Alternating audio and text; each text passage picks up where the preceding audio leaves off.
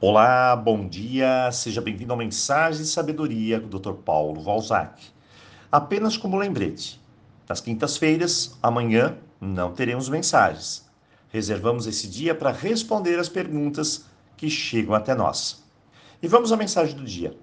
Essa semana nós estamos abordando um tema no qual temos imensa dificuldade: mudar o outro.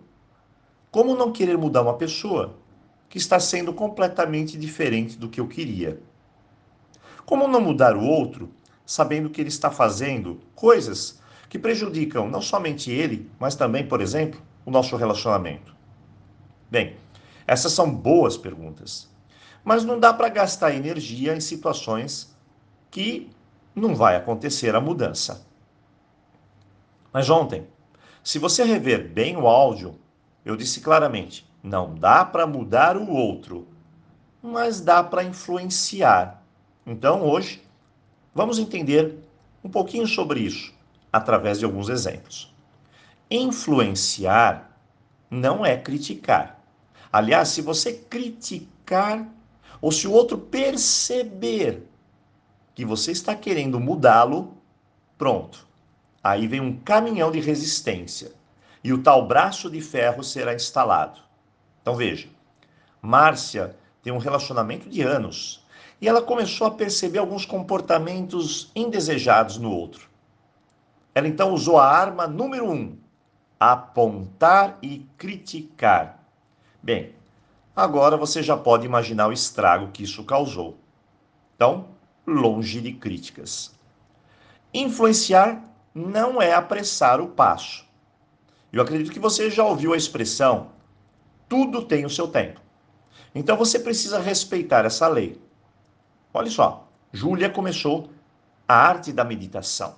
Depois foi, fez reiki, roponopono e por aí vai.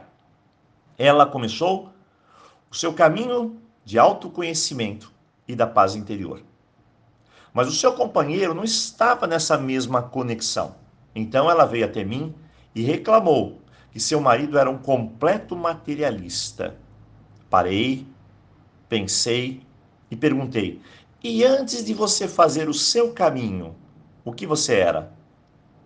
Ela olhou espantada, engoliu seco e respondeu: materialista. Muito bem, você despertou, o outro ainda não. E quem desperta deve compreender que cada um tem o seu tempo. Ponto final. Ficou bem claro que o seu caminho não é o caminho do outro. Eu preciso respeitar. Influenciar com pequenos ajustes e sabedoria é uma das soluções. Dirce era minha aluna de autoestima. Tinha seus 50 anos. O marido nem ligava para ela. Ele chegava em casa, queria o jantar pronto e a TV.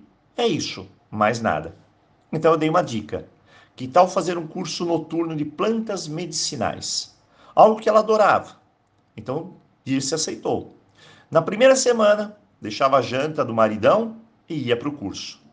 Em outros dias, o marido começou a perceber que ela chegava muito tarde em casa.